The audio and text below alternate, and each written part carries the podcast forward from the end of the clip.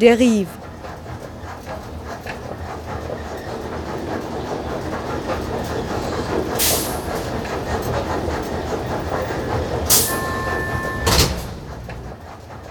Radio für Stadtforschung.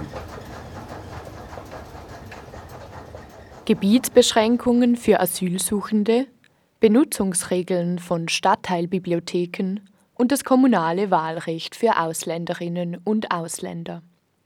Was haben diese Dinge miteinander zu tun? So einiges, wenn wir über das Konzept Urban Citizenship sprechen, das gerade im Licht der vielen Flüchtlinge, die derzeit in Europa Zuflucht suchen, hochaktuell ist. Die Idee einer Stadtbürgerschaft thematisiert Fragen der Gleichstellung der Bevölkerung und der Zugänglichkeit zu gesellschaftlichen Ressourcen sei es nun in Bezug auf den staatlich subventionierten Kindergartenplatz oder die Benutzung von Dienstleistungen wie Banken oder Bibliotheken. Denn Politiken der Bürgerschaft, wie wir sie heute in den deutschsprachigen Ländern kennen, sind eng verwoben mit Strategien von Kontrolle und Exklusion. Oftmals ist der Pass, also die Staatsangehörigkeit, ausschlaggebendes Kriterium für politische, wirtschaftliche und soziale Rechte – und nicht etwa, wo wir unseren materiellen Lebensmittelpunkt haben. Dabei wächst weltweit die Zahl der Menschen, für die eine legale Existenz in den Ländern, in denen sie leben, nicht möglich ist. Seit den 1980er Jahren prangert dies eine rege Debatte in der kritischen Stadtforschung an, die mit dem Begriff Urban Citizenship die nationalstaatliche Logik herausfordert. Zugang zu Bildung gehört natürlich dazu. Universitäten, Schulen oder auch duale Ausbildung. Zugang zum Gesundheitssystem, aber auch Zugang zu anderen Ressourcen. Kindertagesstätten, sozialer Wohnungsbau, Bibliotheken, Kultureinrichtungen. Die diesjährig letzte Radio Deriv-Sendung möchte einen Überblick über den Urban Citizenship-Diskurs liefern angefangen mit einem gekürzten Vortrag vom eben gehörten Politologen Henrik Lebun, der sowohl Potenziale als auch Probleme und Fallstricke des Urban Citizenship aufzeigt. Henrik Lebun ist wissenschaftlicher Mitarbeiter am Lehrbereich Stadt- und Regionalsoziologie der Humboldt-Universität Berlin und arbeitet zu Fragen von Urban Citizenship, Migration und Grenzen in der Stadt, sozialen Bewegungen und partizipativer Politik. Im Anschluss richten wir den Blick auf Österreich. Fanny Müller-Uri berichtet von Wahlwechsel jetzt, einer demokratiepolitischen Kampagne zu den Nationalratswahlen 2013. Fanny Müller-Uri ist politische Aktivistin und arbeitet als Rassismusforscherin und Bildungsarbeiterin in Wien. Beide Aufnahmen stammen von der Veranstaltung Urban Citizenship und das Recht auf Stadt des heurigen Urbanize Festivals, das sich der Erkundung von Perspektiven eines kooperativen Urbanismus widmete. Im Deutschen wird der Begriff Citizenship meistens mit Bürgerschaft übersetzt und das äh, hinkt natürlich ein bisschen. Im Deutschen denkt man dann immer an Staatsbürgerschaft. Eine Staatsbürgerschaft ist eben im deutschen Verständnis sehr eng geführt und geknüpft an die Idee von Nation und nationaler Zugehörigkeit. Welche Farbe hat dein Pass? Dann sage ich dir, was du für eine Bürgerschaft hast. Und weswegen der englische Begriff sehr attraktiv ist, ist, dass der sich äh, viel weiter auf Begriffe wie Teilnahme, Teilhabe, Zugehörigkeit, Inklusion bezieht. Also Citizenship im Sinne von Mitgliedschaft in einer politischen Gemeinschaft, ja, und nicht bloß vielleicht nicht die Kodifizierung über die Nation. In den neueren Debatten äh, geht das oft ganz stark auf den englischen Soziologen H. Marshall zurück, der hat 1950 ein wichtiges Essay geschrieben, Citizenship and Social Class, wo er sozusagen historisch die Entwicklung von zivilen, äh, politischen und sozialen Rechten nachvollzogen hat, seit dem 18. Jahrhundert. Und ihn interessiert eben vor Dingen der Widerspruch zwischen Klassengesellschaft und Bürgerrechten und was auch für uns sozusagen interessant ist und ganz produktiv, das Verhältnis von formalen Rechten und wie die dann eigentlich substanziell gefüllt sind. Also äh, kann ich sozusagen mit dem Recht, das ich auf dem Papier habe, in der Praxis eigentlich auch was anfangen. Mit diesem Essay, das ganz stark sozusagen diese äh, wohlfahrtsstaatliche Konfiguration nach dem Zweiten Weltkrieg beschreibt, kann man so natürlich heute nicht mehr direkt weiterarbeiten. Und diese Debatte hat dann äh, im Ende der 80er Jahre vor allem nochmal eine ganz interessante weitere Wendung genommen, weil die sozusagen zugespitzt wurde in der Stadtforschung auf die Frage von Rechten in der Stadt. Daher also auch der Begriff Urban Citizenship. Und wenn ihr euch da ein bisschen reinliest, dann werdet ihr eben finden, dass die Stadt hier sozusagen analog zu der Großgesellschaft, zur nationalen Gesellschaft, als Stadtgesellschaft interpretiert wird, als eigene politische Körperschaft, über die man sozusagen äh, durch den Fakt, dass man dort wohnt, lebt, äh, im Alltag partizipiert, Teil der Stadtgesellschaft ist und dass eben über den Wohnort und die Teilnahme am Alltag eben sozusagen diese Anerkennung als Stadtbürger erfährt und die möglicherweise eben auch rechtlich kodifiziert wird. Dahinter steht dann natürlich auch die Idee, dass die Stadt eine gewisse politische Autonomie hat, die kann sozusagen äh, zum Teil andere Sachen machen als der Nationalstaat, als die nationale Regierung. Und äh, in dieser Debatte ähm, wird natürlich ganz oft sozusagen die historische Rolle von Städten angesprochen. Ja, also haben wir alle vor Augen in der politischen Theorie, ja, das antike Athen als Ursprung äh, der westlichen Idee von Bürgerschaft oder auch mittelalterliche Stadt, ja, mit dem Stadtluft macht frei als äh, sozusagen Gegenmodell zur äh, ländlichen Feudalgesellschaft. Äh, jetzt fragt sich natürlich, warum wird das Ende der 80er, Anfang der 90er Jahre so virulent in der Stadtforschung? Warum wird das da so stark aufgegriffen? Und da, glaube ich, kommen sozusagen zwei Dynamiken zusammen, die auch eine große Ambivalenz haben. Wir haben einerseits sozusagen einen Bedeutungsgewinn äh, des Politischen in der Stadt oder auf der lokalen Ebene. Und der hängt natürlich zusammen generell mit den Veränderungen äh, von Politik im Zuge von Globalisierungsprozessen. Man hat also einerseits eine Stärkung von supranationalen und transnationalen Prozessen, in Europa dann eben äh, die europäische Integration, Verlagerung von der staatlichen auf eine superstaatliche Ebene. Man hat aber im gleichen Zuge auch einen Bedeutungsgewinn lokaler Politik und sozusagen damit einher geht sozusagen die Entdeckung von Politikfeldern als eigene städtische Politikfelder, die man gestalten kann. Aber eben im Kontext sozusagen von neoliberalen Entwicklung. Und ich glaube, vor diesem Kontext wird dann äh, sowohl politisch als auch wissenschaftlich dieser Begriff Urban Citizenship interessant. Um das ein bisschen plastischer zu machen, habe ich ein paar Praxisbeispiele mitgebracht. Also ganz klar natürlich die Frage demokratischer Teilhabe. Wahlen und Volksentscheide ist ja in tatsächlich muss man sagen, vielen EU-Ländern äh, durchaus Praxis, dass nicht Bürgerinnen und Bürger wählen können. In Deutschland ist das sehr restriktiv, in äh, Österreich glaube ich auch. Äh, dazu gibt es in Berlin einen interessanten äh, Fall, den ich ganz kurz schildern will. Da gab es ja vor zwei Jahren äh, oder vor eineinhalb Jahren einen Volksentscheid über das Flughafenfeld Tempelhof. Da stellte sich bei der Auszählung heraus, dass also ganz viele Stimmen ungültig waren. Da äh, konnte man dann feststellen, da haben tatsächlich ganz viele äh, Anwohnerinnen und Anwohner mitgestimmt auf Landesebene, die keine deutschen Staatsbürger sind, die vielleicht seit 30 Jahren in Berlin wohnen und denen es überhaupt gar nicht verständlich war, warum sie jetzt nicht über die Schließung des Feldes in ihrer Nachbarschaft mitentscheiden sollten. Die dann aber sozusagen deren Stimmen wurden aussortiert, äh, weil die eben bei einer Landesabstimmung nicht mitmachen durften. Und das hat zu einer, tatsächlich zu einer kleinen Debatte geführt und das Land Berlin hat zumindest behauptet nach dem Volksentscheid, dass sie das reformieren wollen, äh, weil das wirklich nicht mehr äh, vermittelbar ist, dass äh, Leute, die sozusagen nicht mal einen Repräsentanten wählen, sondern über eine Baumaßnahme in ihrem eigenen Viertel entscheiden sollen, ähm, dass das an die Staatsbürgerschaft geknüpft ist. Also möglicherweise können beim nächsten Landesebenen Volksentscheid auch Migrantinnen in Berlin mit abstimmen, man weiß es noch nicht. Ähm, man hat das ja oft selber nicht so auf dem Schirm, wenn man alle Staatsbürgerrechte hat, aber zum Beispiel das tatsächlich nicht nur sozusagen äh, an einzelnen Stellen äh, zu korrigieren, sondern so eine Art Stadtbürgerschaft zu formalisieren, konnte man dieses Jahr in New York verfolgen. Äh, da ist unter dem Bürgermeister de Blasio ein Programm eingeführt worden, das Municipal Identification Card Program. Und das funktioniert so, dass man gegenüber der Stadtverwaltung äh, zwei Nachweise bringen muss. Einmal, dass man wirklich derjenige ist oder diejenige, die man behauptet, und dann äh, irgendeinen Nachweis, dass man in New York wohnhaft ist. Und sozusagen in der Kombination bekommt man diesen Ausweis. Da gibt es dann eine Verwaltungsanordnung, eine Verwaltungsrichtlinie, dass alle äh, städtischen Verwaltungen den sozusagen als Ausweis akzeptieren sollen und interessanterweise eben auch die Polizei. Ja, wenn man also zu schnell fährt, schwarz fährt oder irgendwie in andere Polizeikontrollen gerät, dann kann man das Ding rausholen und hantiert halt nicht immer mit seinem Reisepass, wo noch der Aufenthaltsstatus drin ist.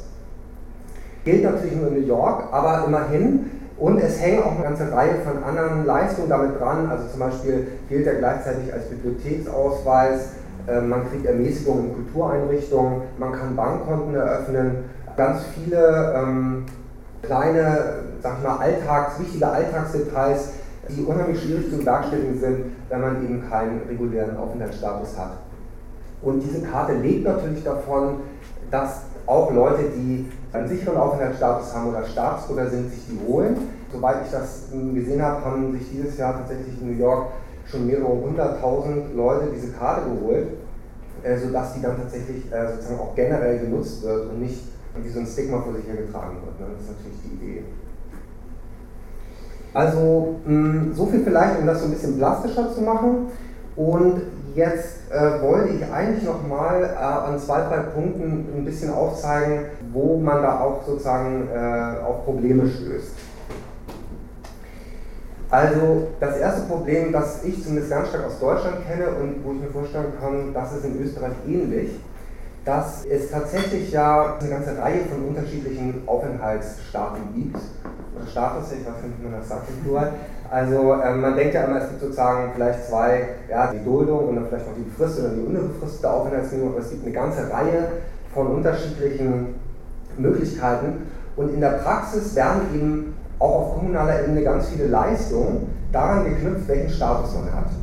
Und das ist sozusagen das Einfallstor, um eigentlich so eine permanente Grenzsituation herbeizuführen. Weil die Teilhabe auch auf kommunaler Ebene und möglicherweise auch sozusagen in der Interaktion mit nichtstaatlichen Akteuren, ja, Banken, Ärzten, Versicherungen, immer sozusagen daran geknüpft wird, an die Frage, ja, darf der oder darf die das denn? Ist sie denn dazu berechtigt? Und man verknüpft dann eigentlich sozusagen systematisch die Frage von Citizenship, von Teilhabe mit einer Grenzsituation. Also ganz klassisches Beispiel, ja, ihr seid in Berlin, ihr möchtet einen Kita-Gutschein für eure Tochter beantragen, euer Name klingt irgendwie ausländisch, also kriegt ihr ein Formular, da müsst ihr eine Kopie ranhängen von eurem Aufenthaltsstatus im Reisepass. Und wenn die Mitarbeiterin auf der Bezirks, in der Bezirks, äh, ähm, also im Jugendamt des, des, Bezirks dann feststellt, ihr habt vielleicht eine Duldung, dann sagt sie, nee, wir können leider keine äh, subventionierten Kita-Anspruch äh, geltend machen. Das ist natürlich schon mal äh, an sich ein Unding. Äh, es kommt dann aber noch hinzu, dass mit der digitalen Vernetzung von Behörden untereinander äh, das sozusagen Tür und Tor öffnet ähm, zu so einer äh, permanenten sozusagen Datensammel- und Überwachungsfunktion. Und in der Tat gibt es in Deutschland seit 2005 auch ein Gesetz, äh, die sogenannte Übermittlungspflicht, dass also eigentlich alle Behörden, die zufällig sehen, dass jemand einen abgelaufenen Aufenthaltsstatus hat, dass der zuständige Ausländerbehörde mitteilen müssen. Also eine ganz problematische Verknüpfung von Teilhabe, Leistungen, die an einen bestimmten Status geknüpft werden äh, und darüber sozusagen äh, Kontrolle und Ausschluss ermöglichen. Zweites Problem, äh, Neoliberalisierung von Bürgerschaft. Also wir denken ja traditionell immer noch an Bürgerschaft als sozusagen, was das hat man oder nicht. Ne? Das muss man sich nicht verdienen, man hat eben ein Recht. Das sozusagen wird in vielen Studien beschrieben, dass sich das sukzessive ändert und Bürgerschaft eigentlich mehr und mehr als etwas angesehen wird, was man sich verdienen muss, durch aktive Teilnahme, durch unternehmerisches Handeln, indem man seinen Wert sozusagen für die Community auch beweist. Und ganz deutlich ist es in Berlin zum Beispiel in der Sarrazin-Debatte geworden, mit diesem Buch, ne, Deutschland schafft sich ab, wo das ganz stark ökonomisch gedreht wurde, des Integrationsverweigerers, ja, der sich nicht integrieren will, der auch eigentlich keinen ökonomischen Wert für Deutschland hat und der deswegen eigentlich auch kein Recht auf Bürgerschaft hat. Und das wird sozusagen völlig entkoppelt von der Frage, wie lange sind die Leute hier, was machen die hier, sondern sozusagen das wird über eine ganz stark ökonomisierte, aber auch kulturalisierte Vorstellung von, ist der oder diejenige das wert, sozusagen vermittelt. Und dann gibt es auch eine zweite sozusagen Ebene von Neoliberalisierung, in dem natürlich staatliche Leistungen mehr und mehr durch private Akteure erbracht werden und das hat natürlich eine irre Ambivalenz. Man kann sich dann einerseits freuen, sozusagen wie solidarisch vielleicht zivilgesellschaftlich gehandelt wird, muss sich aber andersrum aber natürlich klar machen, dass das natürlich äh, oft Leistungen sind, die projektförmig erbracht werden, die prekär sind, die sozusagen von der Tagespolitik abhängen. Es gibt eine ganz tolle Studie von einer Kollegin aus New York, die äh, in San Francisco untersucht hat, wie die migrantischen Netzwerke und migrantischen Selbstorganisationen eine ganz starke sozialstaatliche und wohlfahrtsstaatliche Funktion für Migrantinnen und Unternehmen und da sozusagen so eine äh, integrative Funktion übernehmen. Und die verhandelt das unter dem Begriff Bürgerschaft. Und ich finde das hochproblematisch, weil ich einerseits finde, sozusagen, das muss man natürlich anerkennen, andererseits aber, dass äh, mir gar nicht sicher bin, ob ich das überhaupt unter diesem Begriff verhandeln wollen würde. Ja? Also, und ähm, ja, der dritte Bereich, den ich auch nochmal ansprechen wollte, ist eigentlich ein Selbstgänger, aber man muss sich da immer dran sozusagen erinnern, die Stadt an sich ist natürlich kein Akteur. Ja? Man kann viel von Stadtbürgerschaft reden und sagen, Wien ist ja toll, die machen das, oder Berlin ist ja toll, die machen das. Aber die Frage von Ausweitung oder Einschränkung von Anerkennung, Rechten, Zugang zu Ressourcen ist natürlich immer das Ergebnis von politischen Konflikten und das gilt sowohl für Konflikte zwischen zivilgesellschaftlichen Gruppen, Lokalpolitik ist nicht per se progressiv, es gibt ganz viele höchst reaktionäre lokalpolitische zivilgesellschaftliche Unternehmungen, da muss man sich sehr hüten. Aber natürlich ist sozusagen auch die Stadt als politisches Gebilde im engeren Sinne keineswegs homogen. Und es macht zum Beispiel einen riesen Unterschied, ob äh, ein bestimmter Bereich wie ähm, die Ausländerbehörde dem Innenressort, also dem Law and Order Ressort zugeteilt wird oder bei Arbeit und, und Soziales landet. Ja, weil solche Ressorts natürlich mit unterschiedlichen Logiken agieren, äh, beziehungsweise manchmal solche Politiken auch zum Spielball zwischen Apparaten und Institutionen sozusagen innerhalb dieses lokalen Staates werden. Das muss man sich immer klar machen. Die Stadt handelt da nicht als Akteur. Und das bringt natürlich aus so einer Bottom-up-Perspektive die Frage auf, in welchen Bündnissen, mit welchen Strategien kann man da überhaupt agieren um Zugang zu Ressourcen politisch zu erkämpfen, die dann aber auch zu formalisieren und zu stabilisieren. Ja, also ich zum Beispiel würde da immer die Position vertreten, man kommt gar nicht drum herum, irgendwie ein strategisches Verhältnis zum Staat zu entwickeln. Man kann diese Politik nicht an staatlichen Akteuren vorbeimachen.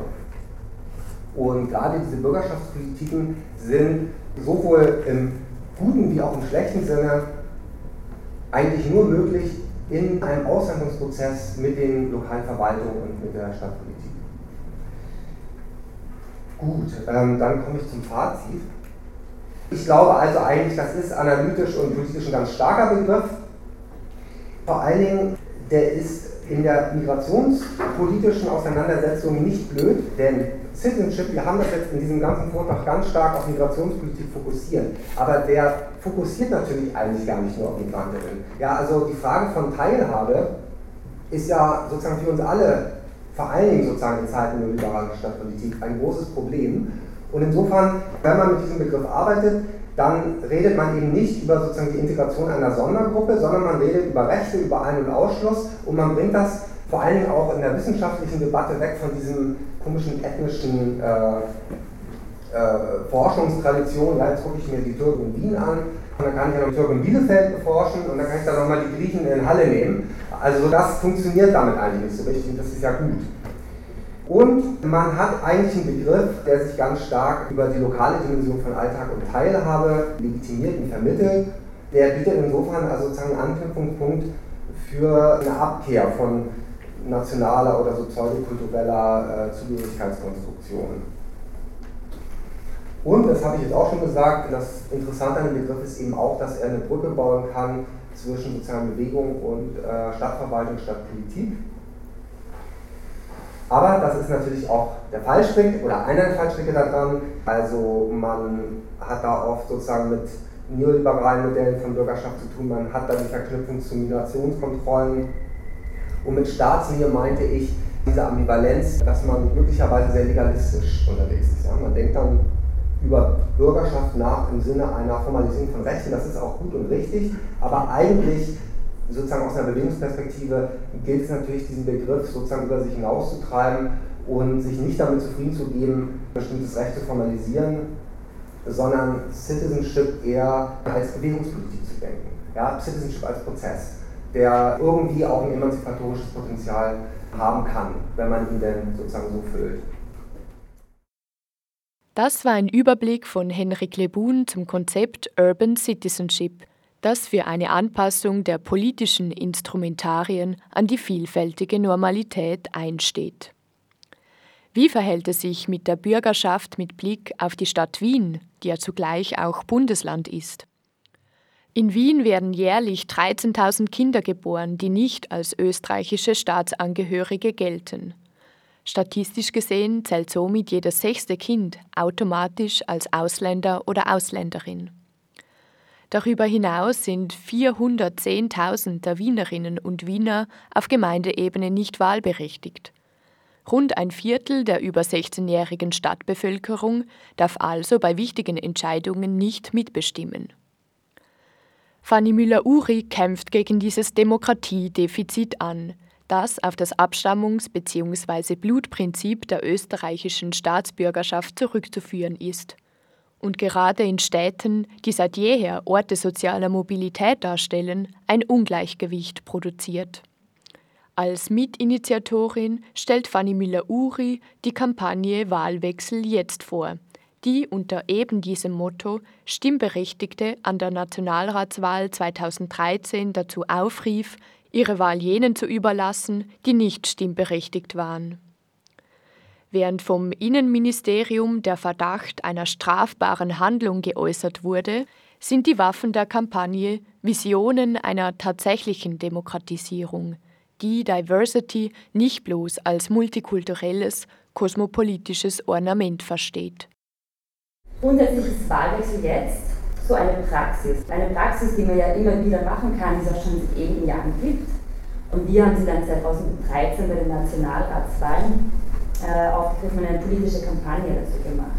Wahlwechsel würde bedeuten, dass man vor allem, jetzt hat der Henrik eh viel vorgelegt, für Österreich gilt das klarerweise auch, es gibt hier das Wahlrecht nur für Staatsbürgerinnen und Staatsbürger, Menschen, die hier wohnen oder auch die hier geboren sind und die Staatsbürgerschaft nicht besitzen können, nicht teilhaben an der parlamentarischen Demokratie, an der repräsentativen Demokratie. Und das ist natürlich ein Projekt, das jetzt mal grundsätzlich nur an dieser Oberfläche kratzt, was wir aber schon versucht haben, dann auch die Fragen zu stellen, so was ist überhaupt so mit der Geschichte des Wahlrechts, was hat es damit auf sich, das kommt auch ein bisschen darauf an, wo man ist, klarerweise, aber da gibt es schon sehr starke Bewegungen, auf die man zurückgreifen kann, seien das die Suffragetten, Frauenrechtsbewegung, Wahlrechtsbewegung bis hin zur Black Power Bewegung und so weiter und so fort. Das steht schon in einer Tradition, die man stark politisieren kann und die über die bloße Abgabe einer Stimme natürlich auch hinausgeht. Also damit es über diese ganz banale Praxis hinausgeht, geht es natürlich dann um eine ganz starke Kritik am strukturellen Rassismus. Ne? Exklusion vom Wahlrecht, also ein ganz klassischer Fall von strukturellen Rassismus und auch so die Thematik, wer sind die Bürgerinnen und Bürger zweiter Klasse, kann man gerne den Bürgerinnenbegriff nochmal sprechen, aber sich dann nochmal überlegen, wen betrifft das denn und wer spricht dann auch darüber.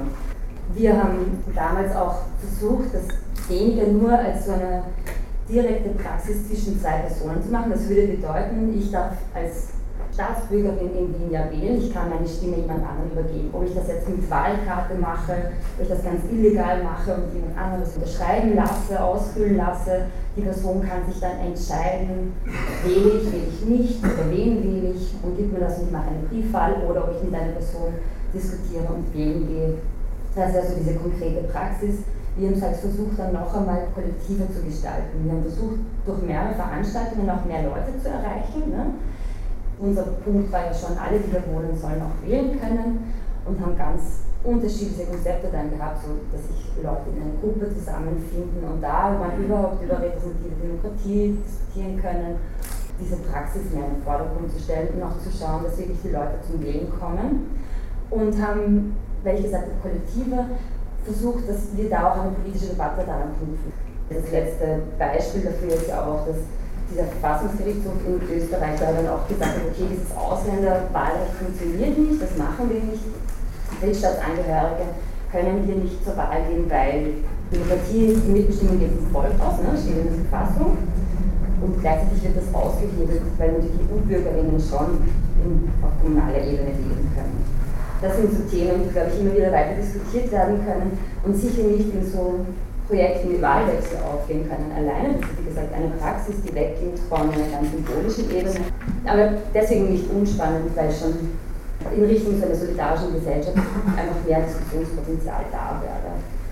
Und auch die Klassenfrage nochmal anders stellt. Also Stichwort EU-Bürgerinnen können wählen, dann ist auch die Frage, wer kommt wohin und wer ist wie lange wo in welchen Städten und was für Rechte und Kämpfe kann man da führen.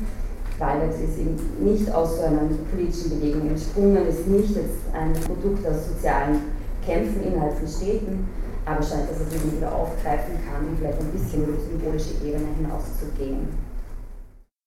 Das war die Rassismusforscherin Fanny Müller-Uri über die demokratiepolitische Kampagne Wahlwechsel jetzt, die sie im Vorfeld der Nationalratswahlen 2013 mitinitiierte. Wer mehr zum Thema Urban Citizenship erfahren möchte, dem sei das aktuelle Derivheft ans Herz gelegt. Der Autor Jochen Becker bespricht neuartige Politisierungs- und Mobilisierungsformen, die eine Stadtgesellschaft erproben, die aktiv für eine Urban Citizenship im Sinne eines gleichen Rechtes aller einsteht. Etwa Refugee-Besetzungen oder der Sozialmieterprotest Cotti und Co. in Berlin. Weiters wird auch das Nachhören der Deriv-Sendung Bristol City of Sanctuary empfohlen, die eine zivilgesellschaftliche Bewegung in der kulturell vielfältigen Stadt im Südwesten Londons porträtiert, die auf eine Kultur des Miteinanders abzielt. Bristol statt als Zufluchtsort ist als Download oder Stream zu finden im CBA-Archiv von Deriv. Alle weiteren Informationen wie immer auf www.deriv.at. Damit verabschiedet sich Deriv Radio für Stadtforschung, wünscht eine solidarische Adventszeit und freut sich schon auf ein neues Radiojahr. Auf Wiederhören!